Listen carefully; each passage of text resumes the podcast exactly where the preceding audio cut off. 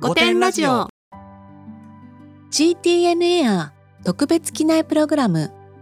エアの達人と旅する。GTN エアシニアキャビンアテンダントのバジャです。本日はエアの達人をお招きしエア旅の極意を探ります。エアの達人しょうちゃんさんです。本日はよろしくお願いします。はいよろしくお願いします。えー、しょうちゃんさんは機内に乗りクラスを匂わせる写真を撮影するところまでの達人と伺っています。本日はよろしくお願いします、はいよろしくお願いします。えーまずエア旅はどっか行きてえなというところから始まっているとか。まずはどっか行きてえの段階での自意識を教えていただけますでしょうか。はいありがとうございます。あのどっか行きてえなっていうのって逆にあの皆さんどっか行きてえがあってから旅行先を調べ始めるのかと思うんですけどあの、はいやはり私の場合もどっか行きてえベースなんですね常に。あの常にもうどっか行きてあの今もうここから1秒でも早く立ち去りたいと常に思い続けているのであうんのなので逆にあここ行けるこのタイミングだったらここ行けるという、まあ、巡り合いマッチングが成立したらもうすぐにあの私の旅はもう始まるというところですね。そこからもう旅は始まっているのですねさようでございます。そして次になんですが航空券を取りますよね、えー予算やマイレージの残高との戦いとのことですがはいあのこれも少しやはり皆さんとは違うところかもしれないんですけれどもあの、うんどこに行きたいとか別にないんですね。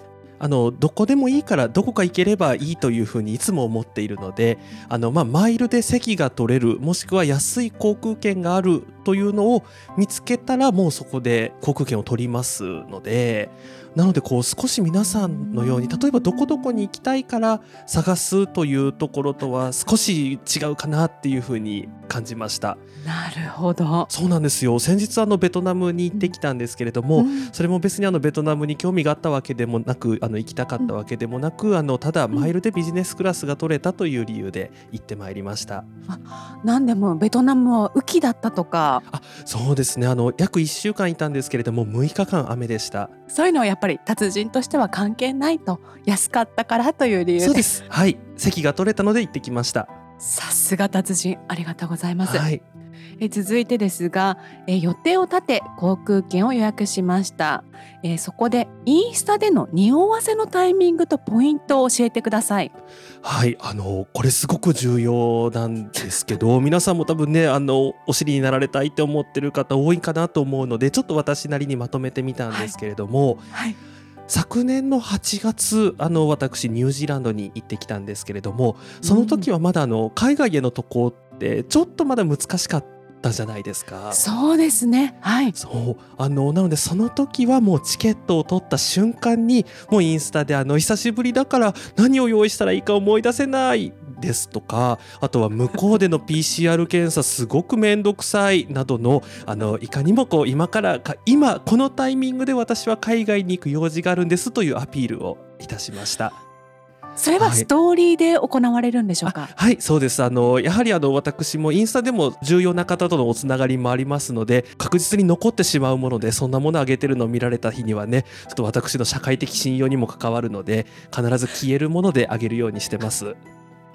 なるほど。そのはい。タイミングとポイント、とても重要ですね。そうですね、うん。ただあの先ほどお伝えしたあのはい。12月に行ったベトナムは、これはもうあの12月の段階ではかなり渡航も一般的になってきたので、うん。あの海外に行くというところだけではやはりもうアピールができないということではい。あの航空券での写真を載せてですねあの席が前の方であること、まあ、これだけでこの席が1から5ぐらいまでの席を取っているということで、まあ、ビジネスうん。もしくはファーストであることということがすぐに分かりますのであのそれだけはアピールをさせていただきました。その段階ではビジネスクラスという文字は映さないということでよろしいでしょうか？ないですね。はい、あのそれはそこまで書かないとわからない方にはもう分かっていただかなくて大丈夫というところでやらせていただいてます。なるほど、はい。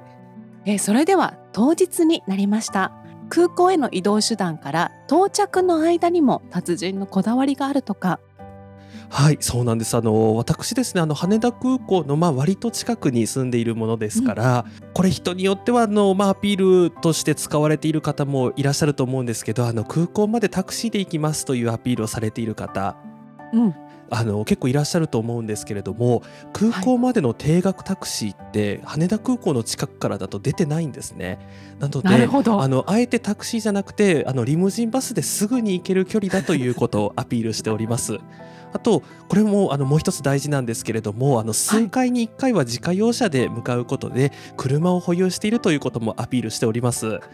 なるほどそこは見られるところですからね。そうですうねえ次に空港に着きましたえ着いてからの撮影の極意これが一番のポイントかと思うんですが教えていただけますでしょうか？はい。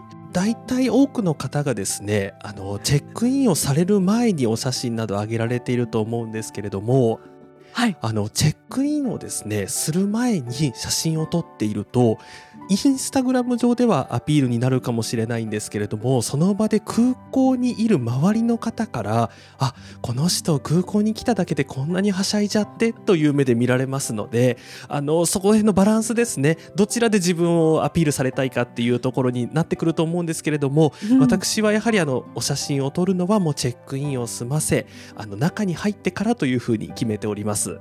やはり達人は両方を狙いたいということです、そうですね。あのその場にいらっしゃる他のお客様からも、うん。あのどれだけ私があの旅慣れているかというところをあの認知していただく必要があると思ってますので、あのこれはい。ちょっとあの私用意してた質問ではないんですが、はい。ちょっと今ふと気になってしまったのですが、はい。やっぱりあのこなれた服装っていうのも重視されてますか？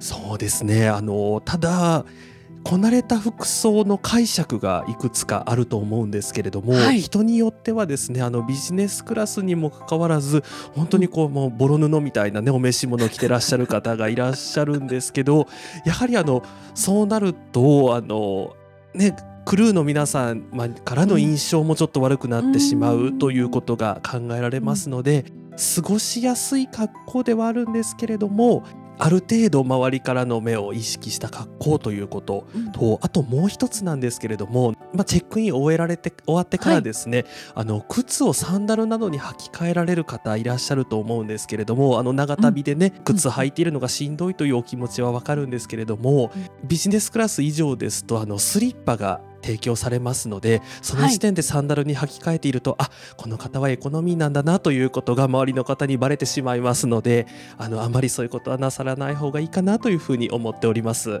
なるほどさすがはい達人からの視線ですね。そうですねはいえー次になんですが初心者の方は荷物を預けたりした後、やっぱり時間を持て余して飲食店に入りますよね。はいそれは素人のすることだとご著書で拝読しました。達人はどのようにお過ごしになられてますでしょうか？はい、あの私もですね、あのやはりまあいつもいつもビジネスクラスまたはファーストクラスに乗れるというわけではないものですからタイミングによってはエコノミークラスを利用することもあるんですけれどもはい。そういった時にですね空港にある飲食店を利用しているとあこの人ラウンジに入れないんだという目で見られてしまいますのでうんたとえどんなにお腹が空いていてもあの喉が渇いていても自販機ですとかそういった飲食店は利用せずに、あのはい。ひたすらに免税店をうろうろします。あはい、ななので私はまあいつでもラウンジであの飲み物や頼め物を楽しめるけど、今は買い物をしたいからここにいるんですというアピールをあの周りの方にされるのを忘れないようにしていただければなと思います。ー。なるほど勉強になります。はい、え次になんですが素人意見で申し訳ないんですが、はい、え空港にあるマッサージチェアですね、はい。え、私長年キャビンアテンダントとして勤めておりますが、はい、え誰のためにあるのか疑問でした。はい。え達人のみが答えを知ってるのではということなんですがいかがでしょうか、これもですね先ほどのあの飲食店を利用しないというお答えと通じるものがあるんですけれども、はいあのラウンジ以外で時間を過ごしているということを他の方に見られてしまうと あこの人ラウンジじゃないところで時間潰さなきゃいけないんだっていうふうに思われてしまいますよね。あのなのそうでそういった時に、あの今空港にあるマッサージチェアって非常にこう大きくてですねあのこう眉の中に入り込むようなあの全くす利用している最中って他の方からの視線が気にならないようなマッサージチェアはいが置いてあるので、はいあのそこの中でもうずっとマッサージをされ続けるという私は最長1時間そちらでマッサージを受けたことがあります。そういう使い方があってのマッサージチェアなんですね。そうなんですよ。なるほど、さすがです。はい、え続きになんですが、はい、機内に入る前、ビジネスクラスの際の自意識、行動の流儀を教えてください。ちょっとねビジネスクラスなどあまりご利用になられたことない方イメージしていただきやすいのがディズニーランドのファストパスですとか、ああいったものをイメージしていただければ分かりやすいかと思うんですけれどもエコノミークラスのですね登場が始まるとあのチケットの最後確認してもらうカウンターのとこですね。あそこにこうあの長蛇の列ができると思うんですけれどもその登場がエコノミークラスの登場が始まってからラウンジを出て、えーおもむろにあの申し訳ございませんということであの先頭の方にあの謝罪をした後列の先頭に割り込みます。あえて遅れるということで、はいそうですねビジネスクラスだということをアピールできるということですよね。はい、そうですあの最大限ビジネスクラスであることをアピールするあのチャンスはどこにでもありますのでぜひ皆さんもご活用いただければと思います。はい、ありがとうございます。え続いて機内に入ってから、はいエコノミーの際の撮影方法とビジネスクラスでの撮影方法違いがあるそうなんですが、こちらいかがでしょうか？はい、あのエコノミーの場合あの私はもう現地の空港に着いて空港から出てからやっと写真を撮ります。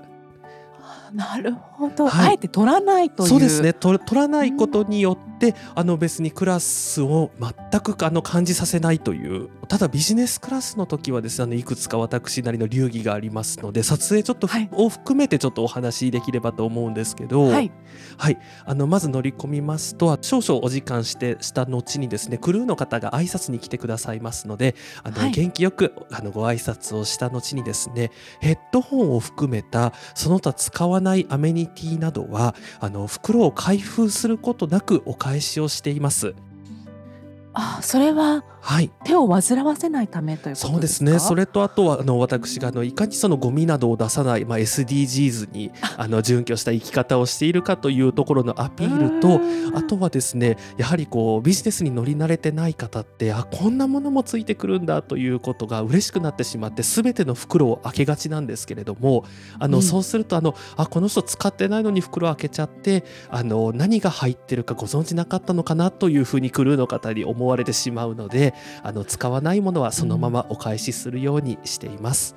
持って帰りたがる方も多いですからね。そうなんですよね、うんそういったことはちょっと、ねねえ、ちょえそあ、とね、うんそうそうなんですよ。そうですよね。はい。あのただですね私あまりこうスノップな雰囲気を出しすぎるのもちょっとこうクルーの方に対してあの嫌な思いをあの与えてしまいかねないなというふうに思っておりますのであの、はい。万が一ね私の頼んだコーヒーなどにねあのギャレーの方で唾とか吐かれたらねたまったもんじゃないので、はい。はい。あのなのでこうクルーの方に対してはですねあのビジネスクラスに乗れて私は幸せです。皆さんどうぞよろしくお願いしますという雰囲気を常に演出するようにしています。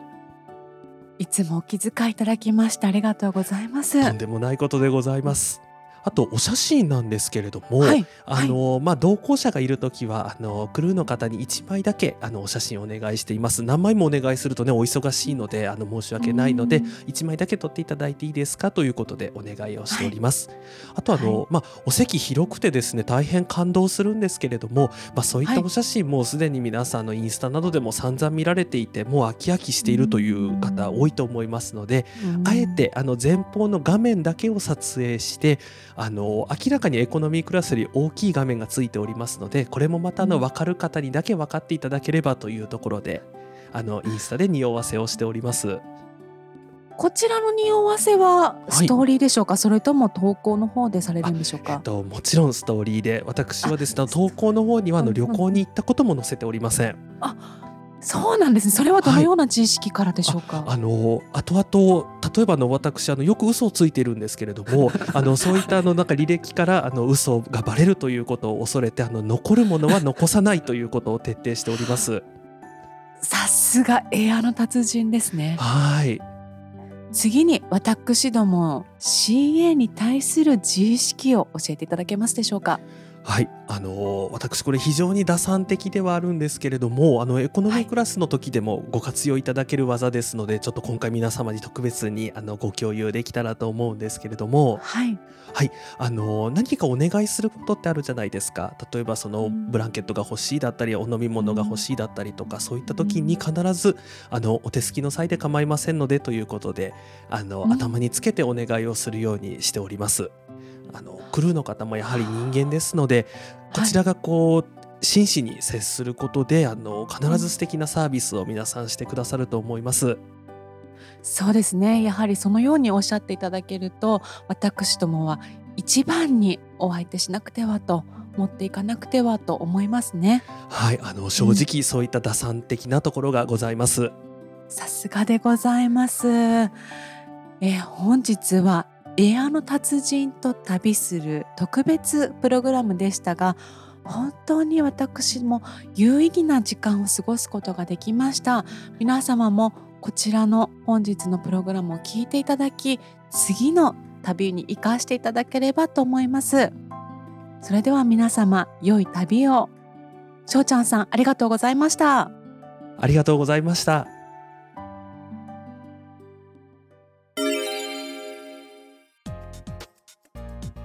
ここで朝日新聞ポッドキャスト朝ポキからのお知らせです。朝ポキではメイン番組のニュースの現場からをはじめメディアの未来を語るメディアトークなどファクトに迫る9番組2300本以上のエピソードがラインナップされています。テキストでは伝わりにくい記者の熱量や現場の臨場感とともに複雑なことをありのままに語ることでニュースの解像度がぐっと上がるリアルな報道をお届けしています。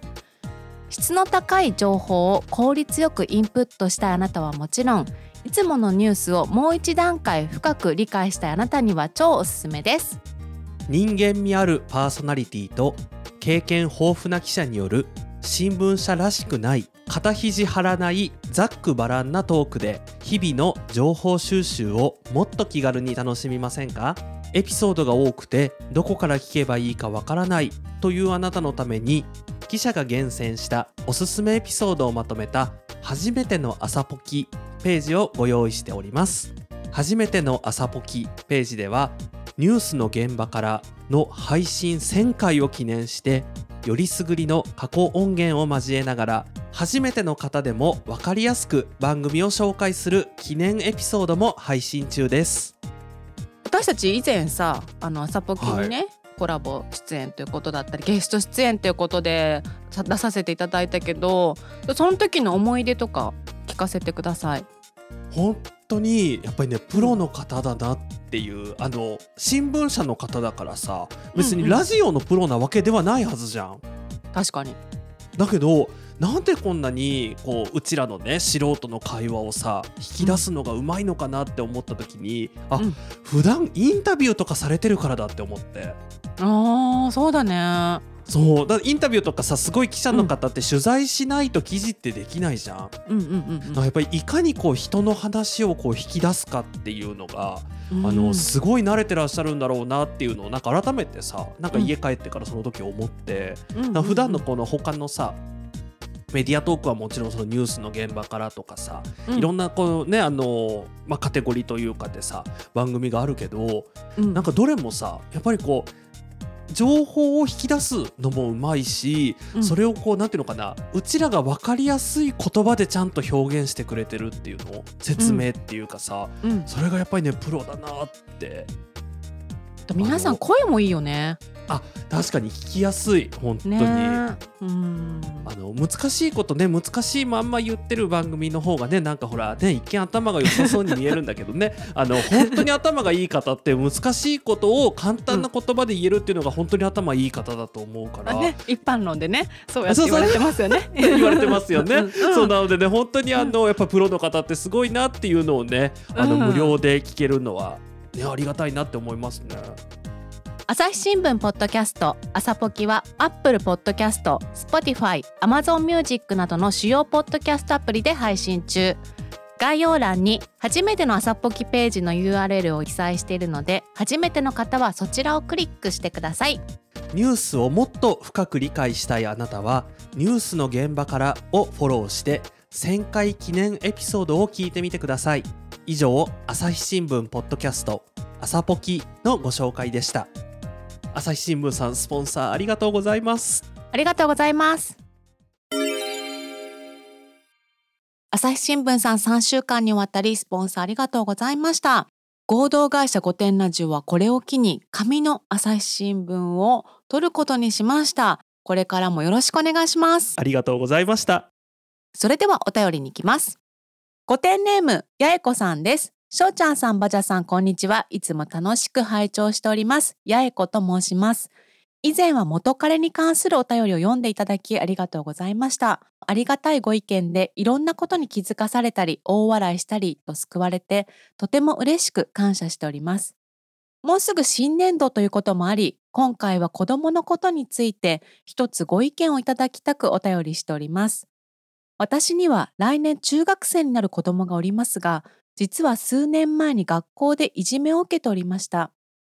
先生と学校に対処してもらい一応の解決はしてその後は毎年クラス替えに配慮をしてもらいいじめっ子とは別々のクラスで過ごしてきました来年から同じ中学に進学するのでその件については申し送りしていただき配慮をお願いするつもりですが心配はつきませんそのいじめっ子はいわゆる優等生タイプで勉強もでき委員長などにもなる大人を信用させるのがうまいタイプですいじめも子供らしい内容ではなく、陰湿で周到に準備をしてうまく隠して進めるようなものなので、今後さらに成長してエスカレートしたらと思うと怖いです。子供本人は何とかするよと言っていますが、私としてはどこまでも不安がつきまとうのかと心配で絶えません。メルカリで呪いのグッズを買おうかと考えてしまいます。許すけど忘れないの気持ちでいきたいと思うのですが、なかなかそう思えず、どこまでこの気持ちは続くのでしょうか？いじめっ子に対して今後どのように対応していけばいいのでしょうか？親として情けないことですが、毎日悩んでいます。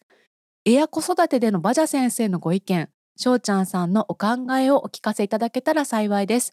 長文失礼いたしました。季節の変わり目ですが、どうぞご自愛ください。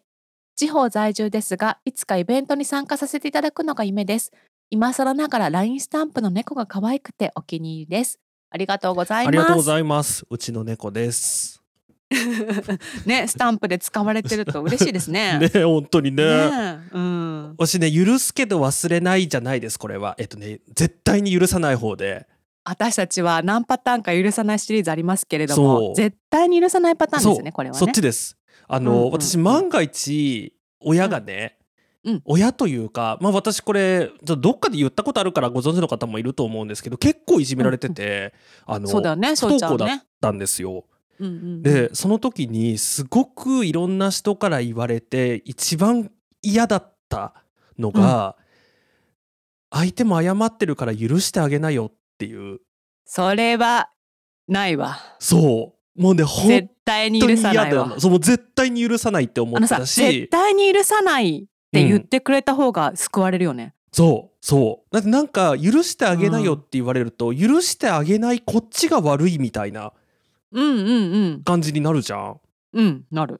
でもありがたいことにうち両親も家族姉もそうだけど全員がね、うん、絶対に許さないっていうスタンスだったの、それはよかった、うん、だからすすごい心強かった、うん、私いじめられてた時まず最初に相談したのが小学校の時かな、うん、えっ、と学校の先生だったんだよね、うんうん、担当ってこと？は担任か？そう担任担任うんうんうん。そう担任に言ったの。相談したの。本人が翔ちゃんが言ったの？そう言ったの。意を決して。おそしたらまさかのね帰ってきた言葉が、うん、うん、あなたがそんな風だからいじめられるのよって。もう今だったら文春に本当だよね。流出させるよね。そう。録音してさそう。徹底的にやるよね。そう。でしかもねそのやつが、うん、そんなっていうのがあなたがおかまでなよなよしてるからえちょっとそのさ人の名前も今からでも遅くないね今からでもやってやりたいんだけど私やってやるよ もう合同会社のお金全部つぎ込んでやってやるよ。さうん、名前覚えてる？それがさ多分ねすごくすんごく嫌だったんだろうねもうね忘れるんだよね。忘れたいんだよね。忘れちゃいたくて忘れたんだわかると思うわかるわかるる。ううなんかあのでもそんな時にじゃあ私、誰が支えだったかなっていうとやっぱり母親、母親もにも相談をしたの。うん。でそうしたらなんかもうじゃあそんな辛い思いをしてるんだったら学校なんて全然行かなくていいしうん。あのまあ家であの、うん例えば本読んだりとか私と一緒に美術館行ったりとかしてあの、うん。家で勉強できることを家で勉強すればいいしそんな無理して学校に行く必要ないっていうふうに言ってくれたっていうのと、あとはなんかやっぱりそれでもだからちょうどそのその後引き続き私中学校に進学したんだけど同じようにね。うんうんうん。お便りと同じように進学したんだけど、やっぱり中学校でもいじめいじめられてたの。うん。でその時はまた新しい担任の先生がうちの母親にね、学校に行かせるのも親の義務なんじゃないですか？みたいな。腐ってんね。そう腐ってるよね本当に、うん。あのことを言ったらしいの。これもうん。後から聞いたんだけどね、うん。何もかも終わってから聞いたんだけど、うんうんうん。それで母親がもうブチギレたらしくって。はいはいはい。そのだからそれの後なのかなおそらく。ちょっとねその辺のこう前後関係が自分ほらそのことも後から聞いたから、うんうんうん。あの分かってないんだけど引き続き親から言われてたのは、あの行きたいタイミングで学校に顔を出せばいいし、ちょっと行ってもし嫌だったら帰ってきちゃえばいいしあの、うんうんうん。もうあなたの好きなようにやりなさいっていう風にあの、うん。すごいもう全面的に味方でいてくれたのね。でもお母さんもさ、うん。先生がそんなんだったらさうん。行かせようって思わないよそね。うだよね。行かなくていいわって思うよね。そうそうそうそう。だからさなんかうん。ただ一個これもう本当に母親に感謝だなって思うのがこのさ、うんうん。八重子さんと同じようにうちの母親もすんごい悩んでたんだろうなって思うのが結構大きくなってから実家の片付けをしてた時にあのうん。押し入れの奥からね20冊ぐらいね不登校の子とかいじめられてる子供とかいう本がいっぱい出てきて。お母さんそういうところは見せなかったんだろうねそうちゃんにはね。そうなんで本当にねうん。今思い出してももううん。どれだけ私はこの人に感謝したらいいんだろうなっていう。だから多分母親がうん。同じようにあんた学校行きなさいよってあうん。の先生と同じようなこと言ってたら、私多分ね本当自殺してたかもなって思う、ねだって逃げ場どこにもないしさ誰も味方いないもんね。そう。やっぱ家族しかさ血のつながってる家族しかさ本当の味方っていないじゃん。友達だってさ裏切るしさ自分がいじめられると思ったらさいじめっ子側につくじゃん。そうなんだよね。やっぱりね。あの、どうしても狭い社会だからさ学校っていう、なんかうん。その気持ちもわかるじゃん。いじめられたくないからっていうさうんうんうんうんうん。自分が。誰も信用できない中そうやってまああの親だけはあの、うん。私のそばにいてくれたっていうのが今でもふと思い出すというか、ななんかそのまあごめんちょっとね何が言いたかったのかねなんかまとまんなくなってきちゃったんだけど全然全然伝わってるよ、うん、八重子さんが今こうやってね、うん。悩んでくれてるっていうことも例えば自分、自分の立場からしたら真剣に向き合ってくれてるっていうことも嬉しいなって思うし、なんていうのかなここに書いてあるさなんか不安がつきまとうっうんていうのも当たり前だと思うし、うん、その親として全然情けなくないというか多分親として楽な方っていやなんかそんなこと言ってないで学校行きなさいよっていう方がよっぽど楽だと思うんだよね。でも、うん。な毎日悩んでくれてるっていうことは全然情けなく情けないことな情けないことなんかじゃないってすごい思うななんか私さ翔ちゃんのお母さんがさ、うん。そうやって本読んだり悩んでる姿を見せなかったのってさ、うん、やっぱお母さんも悩ませちゃってるって思うとさ翔ちゃんに罪悪感が湧くじゃん。あ。うん、なんかそういう理由でねね。親に言えないっていう子もいっぱいいるしね。うん。そうそうそう。だからさ八重子さんもそうだしうん。翔、ちゃんもそうだけど、そのうん親に言えたとかさ、うん。先生に言えたっていうのはすごいさうん。良、かったところだと思うんだけど、うん。やっぱ言えない子もいるもんね。そう。だそっちの方がね、うん。もっと一人で抱えちゃってね絶対大変だし。家族にはさ楽しく学校行ってるを装ってたりとかすると本当大変だよね。ね。もうほんとなんかそういう話なんか聞いたりするとさ、本当に心が痛いよね。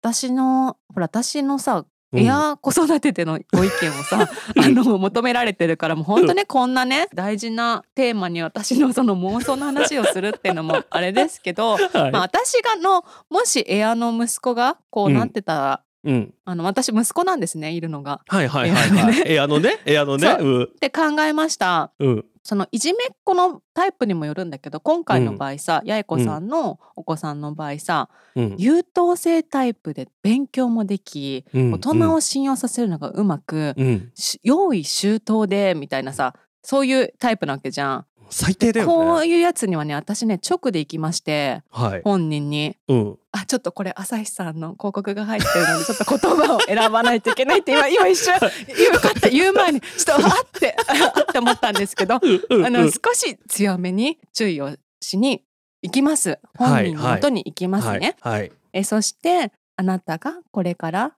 いい学校に進学してもいい会社にお勤めされても、うん私はいつでもあなたの進学先や企業の方にどのようなことをしていたのかをご報告しますねってお伝えします。そうするとこういう優等生タイプって打算的ですからあ困るなって思ってやらないんじゃないかなって。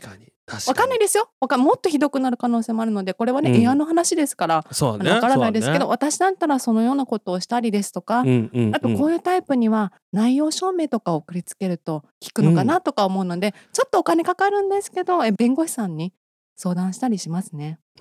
あの前にね、ほらあのやはり資格を持ってる有識者に相談しようっていうねそう話をねあのそうなの。なんかさいじめっていうこと自体がさすごく軽く扱われてるよね、そう。なんかおかしいよね。そうだから相談レベルじゃなくて本当に国家資格持ってるそう。人にね。ちょっとお金はかかるけどでもね、うん。その子の人生がかかってるからさ、うん。私だったらそのくらいやります。であともう一個ね、うん、格闘技とかなんかそういうの習わせるかな、あー確かにね。それもありだよね。そう。ちょっとさ自信が持つっていうかなんか、まあ、こういう優等生タイプは手は出してこないのかもしれないけど、うんうんうんうん。でもさ自分が強くなったらこいつ一発でやってやれるかなっていうのがあったらさ、うん。結構気持ちの余裕っていうのが出るような気もするから確かに。私はね自分の息子にはこの3点をちょっと私いい親じゃないよ。あの、まあしかも妄想ですよ。あのこの3点をするかなってあのちょっとね妄想してみました。これはあの本当にフィクションなのであのあそういうバジャさんってそういう妄想してるんだなっていうねあの夢物語です。はい。でもね最後の、その、うん。何格闘技を習うとか、うんで私ちょっと違うんだけど私また学校に行き始めたタイミングってね、うん。あのおばあちゃんが亡くなったの？不登校の間に。うんうんうん。であのあなんかもう踏んだり蹴ったりだなって思ったんだけどおばあちゃんが亡くなって、お葬式でだからその時が中学校1年生の時かな？うん。でお葬式出ててあ人って亡くなるんだっていうなんていうの初めてその死を身近に感じてうんうん。このまんま私ずっと家にいるつもりなのかなとか私悪くないのになんで私が学校に行けなくなってんだろうとか、なんかなんかもううん。ちょっとショック療法みたいなあー。感じであもうなんかば何もかもバカバカしいからまた学校行こうって思って学校行き始めたの。うーん。ななんかでもさそこまでのことってなかなかないからさ人生で。そうだよね。そのタイミングで。だかうんらその格闘技を習ってみるとかなんかすごい強くなってみるとかって、あのねなんていうの新しいことを始るめるっていうのもいいかもね。そうそうそうそう、うん。自分からできることとしてすごいいいんじゃないかなって。うん、高校の時さうん、柔道とかある学校だったの、うんうんうん。私はあ女子はなかったけど、はいはいはいはい、はい、だからもしさその中学校に行って体育でさうん。何、かあった時にさうん、思いっきりやってやるっていうね。相撲とかさ柔道とかなんか体育であった時にそいつと組んで思いっきりやってやるっていうさ。でもそれってさ真剣にやってるだけじゃん。そう。だからすっごい、もう今うんからまだ3月で4月から中学生でしょ、うん。春休みの間とかにさもうなんかビリーズブートキャンプみたいなさあのすごい なんか厳しいトレーニングを受けてさ中学校に入るまでにすごい強くなって あとあとさいろんなさなんか格闘技系とかさ、うん。体験レッスンとか行ってみてさ、うん。いいんじゃない？そういうのも。いいとろんな思うんあこれ面白いと思うかもしれないし、ね。そしたらさ学校でもし嫌なことがあってもそっちがすごい楽しかったらちょっと逃げ場ができるじゃんまた一個。う。それはある。うちらがほらうん。前もさ話したさ学校しかないと辛いから、学校以外にここもあるここもあるここもあるっていう風なさ支えがいっぱいある方がさ、そうだよね。うん、絶対いいと思う。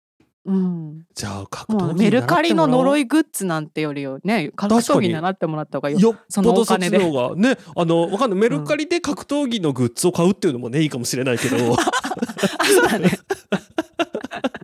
そっちの方がいいわ。え。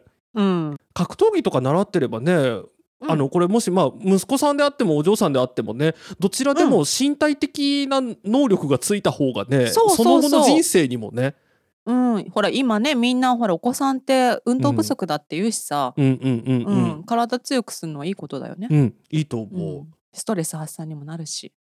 あもうぜひもうすぐにでもあの近隣の格闘技あの、やらなんやらね。この間あのうんなんかどっか、どこだっけななんか江戸川区とかそっちの方なんか車で行ったらフェンシング道場みたいなのがあって、あこういうとこでフェンシング習えるんだとかね。なんかそういうあんまりり普段他の人がやってないものとかね、フフェンシングできたらさまあこいつあれこれ言ってきても俺の一月で即死だけどなとか思えるしね。そうそうそう。そう。なんかそういうさ自信っていうの？ね。なんかされてもいや私こうだしって思えるのってさ、やんないけどうん。やっぱちょっと違うよね。ね。それでもしかしたらさフェンシングのさめっちゃチャンピオンとかになってたらさ、そのいじめっ子もさひよるかもしんないしね。そうだよね。なんかもううん県で1位とかなってたらちょっとやめとこうかなってなるよね。うんうんうんうんうん。だねただこうそのご本私そのいじめられた側からするともしご本人がまあでもで素直でいい子そうだからそんなこと思わないと思うけど、うん。なんでいじめっ子のために俺が頑張んなきゃいけないんだっていうふうに思いかねないなって今ふっと思ったの？あだからそれが楽しかったらよねそのさ格闘技行ってそれがなんでこんな興味ないことやんなきゃいけないんだだったらさ、あれだけどマイナスになっねちゃうもんね。そう。だからなんかうんなんとかこうその辺はこうねこの八重子さんがさうまいことさうんうんうん。あの八重子さんも一緒にね格闘技始めてみるとかね。あの今からなんか女性もあるでしょ K1 みたいなのね、うんうん。ちょっと私あんまり格闘技詳しくないからあれだけどそういうのとかね出たらあお母さんみたいに強くなりたいって思うかもしれないしね。うん、格闘技じゃなくてもいいかもしれないけどなんか新しいことをさ うんうん。陶芸とかでもよくない？あー確かに。もう何でもいいからさなんか学校以外のうん場所とか人との関わりとかうん得意なこととかをうん持てたらちょっと支えになりそうな気がする。確かに。なんか始めてみそれがアニメとかでもいいかもしれないけど、ね全然別にねあれだけ好きなことどをね増やすっていうことかな。うんうんうんうん。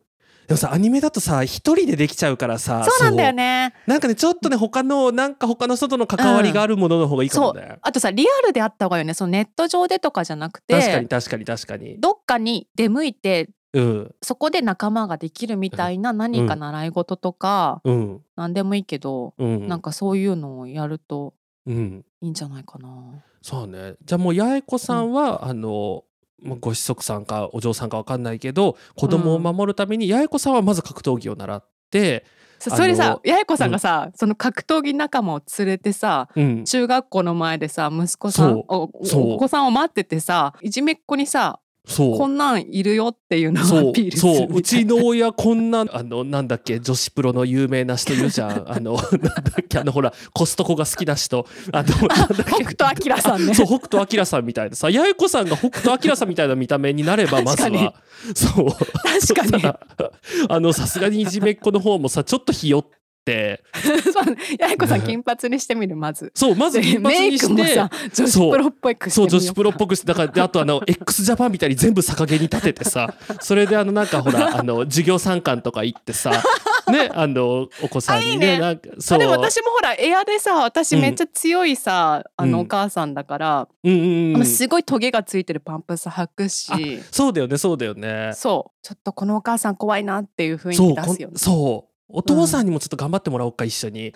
お父さんにも,、もうお父さんじゃあスキンヘッドにして あの眉毛全剃りしてもらってでお母さんはあの金髪ロングの逆毛で2人で授業参観に行って怖え。あの2人ともさあの秒がいっぱいついた革ジャンとか着てもらってさ もうなんかそうそれでこうあの、うん。威嚇するっていうね。どうでしょう？いいね。御殿ラジオ的な解決方法が出ましたね。うん。ね本当にあのもう何回でも言いたいけどいじめはあのいじめた方が悪いし、うん。あのいじめられてる子が何か悪いっていうことは一切ないしあの、うん八重子さんが悩むことは決して情けないことではないしあの、もうなんかみんなでみんなで頑張っていきたいね。そう御殿ラジオは八重子さんとお子様を応援しておりますはいっていうね。うん強く伝えておきたいです。あと翔ちゃん久しぶりにあれ言っときたいんですけどあの許さないやつ絶対に許さないやつだ。はい リマインドしましょうかそうだった。いや、ちょっと私ダメだ、忘れ、忘れてたわ。最近ちょっと忙しくてさ、念を飛ばすの忘れてたんだけ絶対にど。忘れないでほしい、ね絶対に許さない、ねはいあの底辺の職業ランキングを作った会社並びに関係者を私ども御殿ラジオは絶対に許しません。はいよろしくお願いします、よろしくお願いします。本日も最後までお聞きいただきありがとうございました。ぜひ番組のフォローお願いしますツイッターではハッシュタグ御殿ラジオで感想などのツイートをお待ちしております。それでは今回もご容赦ください。またね